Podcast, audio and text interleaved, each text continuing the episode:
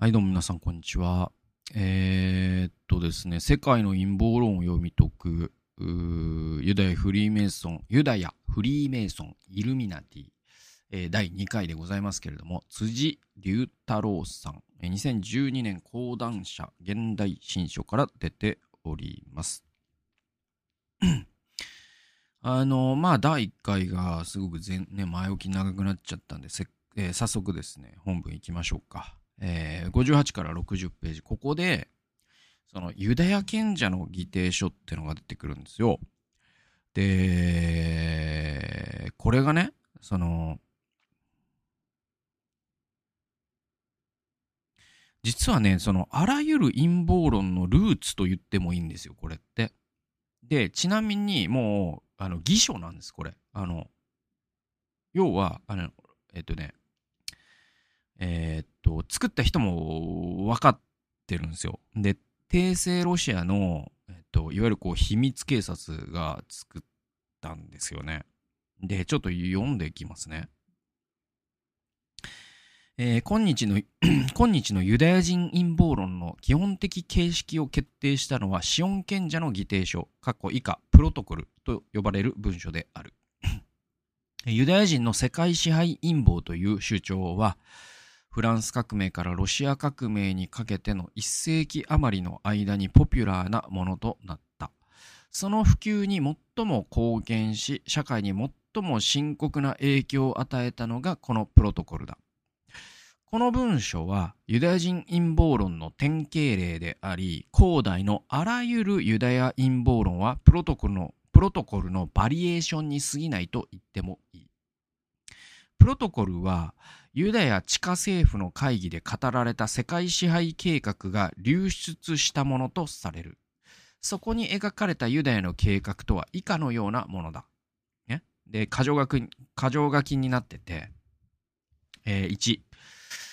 国家の秩序と安寧は身分制と教会の権威によって保たれている。我々はそれを破壊するため、我々っていうのは、だからこのユダヤ人の会議に連なった人。まあこれ偽証だから、そんな会議は実際にはなかったんだけど、ああたかもあったかのようにロシアの秘密警察が作ったんですね。で、えっと、国家の秩序と安寧は身分身分制と教会の権威によって保たれている。我々はそれを破壊するため、諸国家の内側に潜み、各種の秘密結社を手先に使って自由主義、社会主義、共産主義、国際主義を蔓延させた。えー、大衆の偽りの、大衆に偽りの自由と権利を与え、支配者と敵対させ、国家を崩壊させた。フリーメイソンを使ってフランス革命を起こしたのも我々である。ね。で、このあたりの、その自由主義、社会主義、共産主義、国際主義を蔓延させたってあたりが、その第1回で言った、その世界経済フォーラムがね、その自由、ね、リベ世界のリベラル化で、なんか共産主義化とかっていう人もいて、これ実はね、その典型的な陰謀論の和形なんですよ。世界を共産化しようとしてるとか、リベラル化しようとしてる人たちがいるっていう、このわけ。で、なんでこういうわけになるかも、後々語られるんで、ちょっと我慢して聞いていただくと、えー、プロトコルの続き。えー、1、えー、身分制と境界、だから1で全部いきますね。えっと、これな、過剰書きなんで、えー、一つ、一つがいいかな。一つ国家の秩序なんだ。で、一つ、えー、身分制と教会の権威に基づいた秩序ある統治の代わりに、全てが金で動く世の中に変えなければならない。大衆には高度な政治や宗教には関心を持たせず、金と快楽のみ、のみえー、快楽にのみ目を向けさせるようにした。我々は意図的に経済不安や失業者の群れを生み出すこともできる。我々は絶大的、絶大な経済力によって国家や大衆を自由に操れるのだ。一つ、我々はメディアの情報を完全に支配している。ある事柄に対する賛成意見も反対意見も中立意見も全て我々から発している。そうすることで我々にとって真に都合の悪い物事には気づかせず、人々を思うまま操ることができる。一つ、新しい学問や知識は非ユダヤ人の青少年を誘惑し、堕落させるために我々が作り上げた。ダーウィン、マルクス、ニーチェは我々の手先である。また我々は賭博や遊興場、スポーツといった娯楽を大衆に与えて堕落させ、愚民と化せしめる。一つ、我々は2000年にわたって非ユダヤ諸国に和えー、不和や猜疑の種をまいてきた。それらの国々の国家的、民族的、宗教的な敵対関係は我々が育て上げたものである。反抗する国家があれば、それらの対立を煽り、戦争を起こさせる。一つ、国家、民族、宗教、それらの秩序ある枠組みを我々は破壊する。国際主義はそのための道具である。その上で、神の先民たる我々が支配する世界政府が打ち立てられる。一つ、すべての秩序が破壊され、準備が整ったところでユダヤ人の王が登場する。我々は絶対的な先制でもってすべての秩序を取り戻し、大衆は無批判に服従することになるだろうという、これ偽書なんですけど、だから嘘っこの書物だということがもう実証されている書、ね、のが、えー、ユダヤ賢者の議定書で、でもこれってさ、まあ、聞いててわかると思うんですけど、すごいいろんな現代の陰謀論に通じるものあるあるんですよ。だから、ディープステート論とか Q アノンも実はこれの亜種とも言えるし、あるいはその目視録を時期通りに解釈した結果、今まさにね、プーチンっていうのはその666だとかって言ってるのも、これの系譜に連なると僕は思うんですよね。だから、すごいこれの影響力って甚大で、で、実は当時もものすごい甚大な影響を与えたんですよ。で、えっと、まあ、これはそのヒトラーの図書館っていう本を読むとわかるんだけれども、実はヒトラーってね、当時、いろんな本を読んでるんですが、結構な読書家なんだけど、読み方が恐ろしいんですよ。それは、読書っていうのは自分の信念を強化するためだけにするってヒトラーは言ってるんですね。で、全く同じことを言ってる現代の政治家にドナルド・トランプという人がいるんですよ。で、つまり、彼って、その自分の思い込みを強化するためにしか本を読んでなかったっていうのが、えヒトラーの秘密図書館という本の中でカンパされていて、で、これは本当一次資料に基づいてね、彼が引いた線とかを解析していくんですよ。でね、この本でわかる結構戦慄の事実が、当時、いわゆるその20世紀の前半にものすごい反ユダヤ主義、アンティセミティズムっていうんですけど、がすごく流行るんですよ。で、その、それを流行らせた一因がこのプロトコルなんです。ね。で、これがすごくアメリカでも流行ってたし、ヨーロッパでも流行ってたんですよ。で、そういったものをヒトラーはものすごく読んでたってことがわかる。で、さらには、えー、アメリカの自動車王ヘンリー・フォードという人も、この反ユダヤ陰謀論にハマった人の一人なんですよ。この側面ってあんまり知られてないんですけど、だから当時どれだけ要は、その、ヒトラーだけが異様な人だったんじゃなくて、すごくこの陰謀論が当時流行ったかってことが、え、っと、その、秘密図書館の書、ね、その本棚を見るとわかるんですね。で、だから、陰謀論って馬鹿にしちゃダメなんですよ。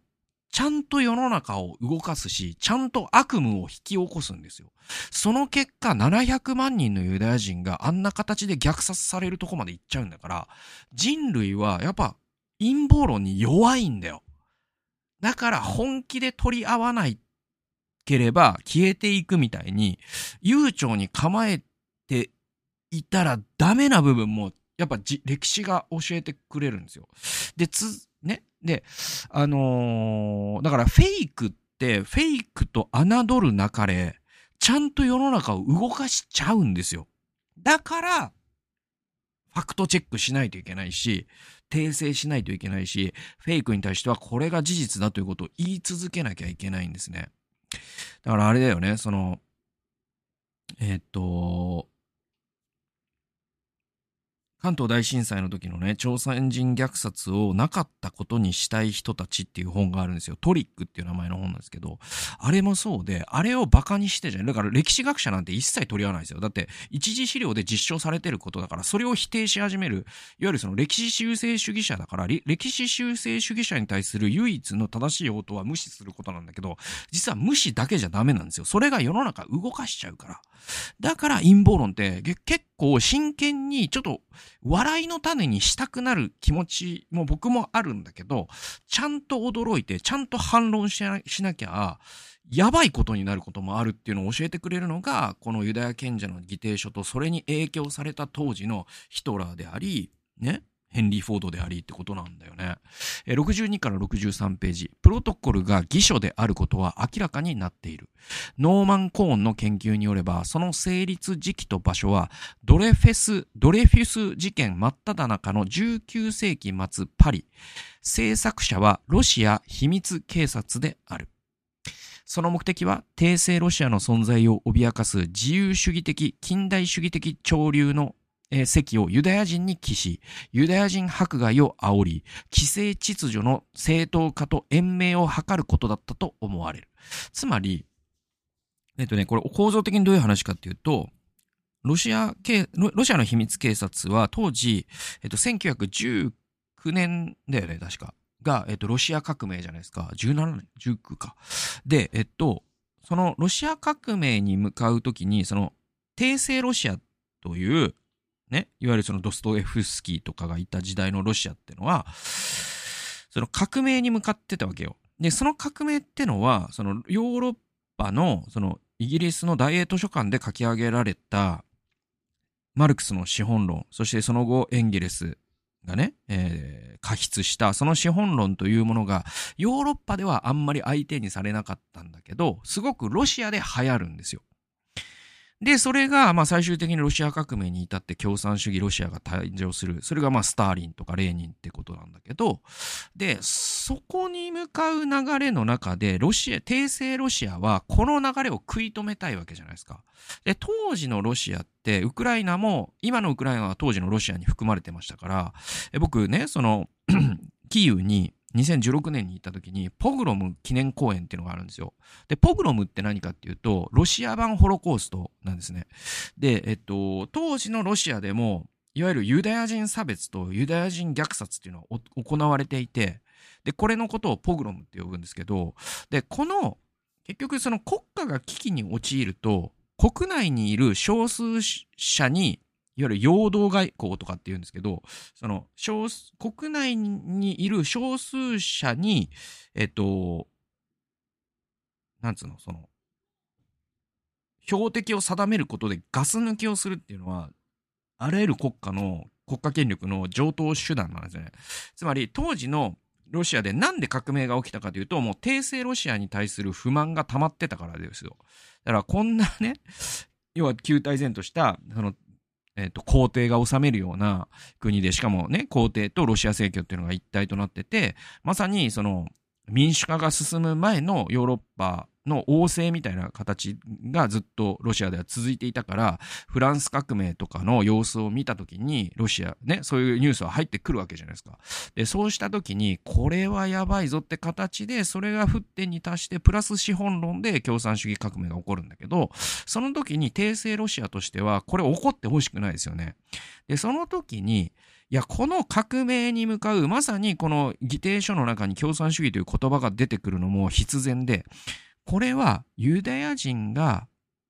うごめいてる。暗躍してるからお前たちはそれに乗せられてるんだって形で、より国内の不満のガス抜きをユダヤ人に矛先が向かうように意図的に仕組んだ、えー、仕組むために作成した文書がこのユダヤ賢者の議定書ってやつなんですね。つまり革命を起こさないためのロシア秘密警察による工作なんですよ、これ。ね。でも、あまりにも多くの人が、これをフェイクだと気づかずに、えー、まあ一番大きいのはナチスドイツの反ユダヤ主義を生んだことですよね。で、アメリカ版反ユダヤ主義で言うと、えー、あのヘンリー・フォードですらそれに染まってたっていう証拠があったりとか、あとは実はこれの反動としてシオニズムも生まれたんですよ。だから今ね、イスラエルの建国が、1948年のイスラエルの建国が、えー、正当だったかどうか論っていうのがあって、これは僕もわからない。で、これが聖書の予言かどうかもわからない。僕は慎重な立場を取りたい。えだけど、じゃあ、これが生まれる経緯っていうのは、もっともっともっと遡ればサイクスピコ協定とかイギリスの三枚舌外交まで行くんだけど、でもこれがずっと盛り上がっていったのは、アメリカに逃げた金、ね、そのアインシュタインとかもそうだしさ、えっ、ー、と、オッペンハイマーとかもそうなんだっけ？だから、その、いわゆるその、有能な人とか、ヨーロッパの有能な人とかお金持ちの人は、どんどんどんどんアメリカに逃げましたよね。ホロコーストが起きた時にね。で、この人たちが、いつか、こんなことがもう二度と起きないように国土を持ちたいって形で、えー、アメリカのロビー活動をしていったのが今のシオニズムと言われるものなんですよ。で、このシオニズムが起きていったのも、まさにこのユダヤ賢者の議定書によって、各国で反ユダヤ主義の雰囲気が高まったことに対する反動形成だったんです。だから今のネタニヤフにつながる流れも、実はこれの反動として起きてるんですよ。だから実はこのユダヤ賢者の力定書って義書なんだけど、世界史を動かしちゃってるんですよ、実は。だから陰謀論って侮れないんですよね。はい。えー、次いきますね。えー、84ページでございます。えー、陰謀論者の言うユダヤ人とは一体誰のことなのか。立ち止まって考えてみる必要はあるだろう。例えば、ロックフェラー一族はユダヤ教徒ではなくプロテスタントであるし、分かっている範囲ではユダヤ系ですらない。これも知ら、知らない人多いですよね。ロックフェラー一族ってユダヤ系ですらないらしいですよ。だから、嘘なんだよね、シンプルにね。しかし陰謀論の世界では大抵ロックフェラーはユダヤ系ということになっている。えー、フランス系のて、えー、あユダヤ系フランス人の哲学者、えー、ジャンピエール・サルトルはユダヤ人とは他の人々がユダヤ人だと考えている人間である。反ユダヤ主義がユダヤ人を作るのである。と言った。これ、サルトルのユダヤ人という本の82ページ。これ、深いですよね。この言葉ね。ユダヤ人とは、他の人々がユダヤ人だと考えている人間である。つまり、反ユダヤ主義がユダヤ人を作るのであると。ユダヤ人陰謀論者たちは、まさにサルトルが言うように、それぞれ手前勝手にユダヤ人を定義して、自分で作り上げた藁人形を燃やしているのだ。すごいですよね。だから、その Q アノンの信奉者の中にいるディープステートも藁人形なんですよね。あるいは、その高須委員長や百田直樹の中にいる彼らの脳内にしかいない在日コリアンもまたそうだと思いますよ。で、在日コリアの方は実在しますよ。実在しますけど、その、日本を共産主義にしようとしている在日コリアンっていうのは、彼らの脳内にしかいないわけで、それは藁人形で、まさに陰謀論者って、その自分の脳の中のことを世界に投影してそれを信じ込む能力のある人が多分陰謀論者になるんだなっていうのがこのサルトの言葉からよくわかりますよね。はい。えー、次行きましょうか。116ページでございます。でね、ここでフリーメイソンの話が出てくるんですけど、その、実はね、フリーメイソンっていうのは実在するんですよ。実在するんだけど、いわゆる、その、僕も全然ね、もう、その、見れてないからわかんないけど、ラジオのネタはがきでしか知らないんだけど、あの、元ハローバイバイっていうね、うんと、お笑いコンビの関さんっていう人がいて、この人がなんかフリーメイソンとかイルミナティみたいなことを、だから彼は多分半分ネタでやってんだけど、あれをベタで信じちゃう人がいるから、僕は彼のやってる活動はあんまりいいものではないと思うんだけど、わかんないよ。だけど、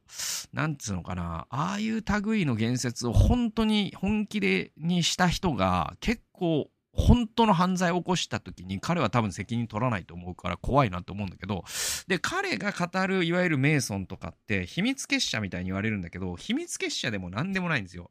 で、実は、あのね、なんかね、ここで書か話されたことは秘密、えっ、と、口外しないみたいなのは実際にあるんです。だけど、それは実は当時の結成された時のすごい文脈があるらしいんですよ。そういう理由がちゃんとあって、その理由っていうのはなんかここで陰謀企むとかっていう理由では全くないらしいんですよね。なんかね、実はで、その儀式とかもあるんだけど、その儀式の一つ一つもちゃんと理由があって、それが続けられてるだけで、外から見たら怪しいと見えるみたいな。だから多分さ、その、キリクリスチャンだってさ、その生産式の日に宇宙人がそれを見たら悪魔崇拝の儀式だだと勘違いしないとも限らないじゃない。その程度のことなんですよ。だけど、それを陰謀論的に解釈する人たちが、どんどんどんどんイメージを膨らませて、自分の信じたいことしか信じないって形になっていくのが、フリーメンソン陰謀論の正体なんですよね。え読んでいきましょう。メイソンの儀式は比喩的、象徴的なものだ。しかし陰謀論者は大抵の場合見たままでしか理解しない。死のシンボルは死を崇拝している証拠だし、王冠を踏み潰す儀式は国家転覆を企んでいる証拠であると。で、メイソンがそれらの象徴をどのように解釈しているかなど、彼らには関係ない。陰謀論者は常に自分の価値観でしか物事を判断しない。相手が何を考え、物事をどう理解しているのかを知ろうとはしないのだ。本来ならば、何かを批判するならば、相手のことを知る必要がある。その知るとは、可能な限り相手の価値観に立って考えることも含まれる。もちろん他者を完全に理解できると考えるのは思い上がりだろうが、知る努力もせずに対象を批判したところで、それは実際の批判対象とはかけ離れた自分で作ったさっきも出てきた藁人形を叩いているに過ぎない。ね。だから、すごい陰謀論者って、なんつうのかな、相手の内在的論理を知ろうとせず、自分のバイアスに無自覚に見たままを信じるっていうのが陰謀論者のメンタリティで、なんかこうすごい、その、これってさ、なんか我々の中にある、ある種のちょっと危険な頭の悪さっていうのがあると思うんですよ。で人間ってやっぱ物語の生き物だから、脳がそういう風に理解したいんだと思うんですよね、どっかでね。でもそれにやっぱ負けちゃうのか、いや、そういうとこあるなと思って、ちゃんとフリーメイソンであれば、フリーメイソンの規定をね、あの、インターネットで英語で公開されてるわけだから読めばいいし、あとは日本人にもメイソンに入ってる人いる。で、結構まともな人もいっぱいいる。で、そういう人にインタビューすればいいし、あと、アブラハム・リンカーンとかもメイソンだったんじゃないかな。ね。で、あれって、そのね、当時のその雰囲気を知らないとわからないんですよね。で、ああいう類の結社ってのが流行ったんですよ、ヨーロッパで当時。で、それはある種のこう、うんと人文的な啓蒙主義のね、えーえー、流れの中で、まあサロンとかね、フランスのパリにあったりしたじゃないですか。ああいうのとちょっと近くて、その、えっと、学問とかを、そのカトリック教会とか国家が全部牛耳るっていう世界が終わった時に人々が、その、互いに共に、えっと、いろんなそのしがらみとか抜きに、えっと、より真摯の精神でもって、いろんな分野について意見を交換したりとか、高め合ったりするってことを、で、それを教会でやっちゃうと、また古い権威主義に戻っちゃうから、教会ってを真似、ちょっと儀式的には真似しながら、教会ではない、あくまで世俗っていうか、政教分離の文脈の中で、そういったことをサークルとしてやってこうよ、みたいな。現代で言うとオンラインサロンみたいなやつなんですよ。ただのそれだけのものなんですよ。でもそれをなんか妄想を膨らませて、ユダヤ陰謀論とくっつけてみたりとか、ね、ディープステートとくっつけてみたりとかして、藁人形を作って、ほら陰謀だって言ってるのが陰謀論のメンタリティ、陰謀論者のメンタリティで、で、これはだから別に相手にする必要はないんだけど、何度も言うように、えっ、ー、と、半笑いでそれを受け流してると、それが本当にグロテスクな形で噴出した場合、ジャニュアリー6がまさにそうなんだけど、我々は、やっぱちゃんと否定しときゃよかったなって後で後悔することになるから、やっぱり陰謀論について学ぶっていうのはそういう意味でもすごい必要なのかなというふうに思いますね。ということで、えー、第2回終わります。えー、第3回に続いていきます。最後まで聞いてくださってありがとうございました。それではまた次回の動画及び音源でお会いしましょう。さよなら。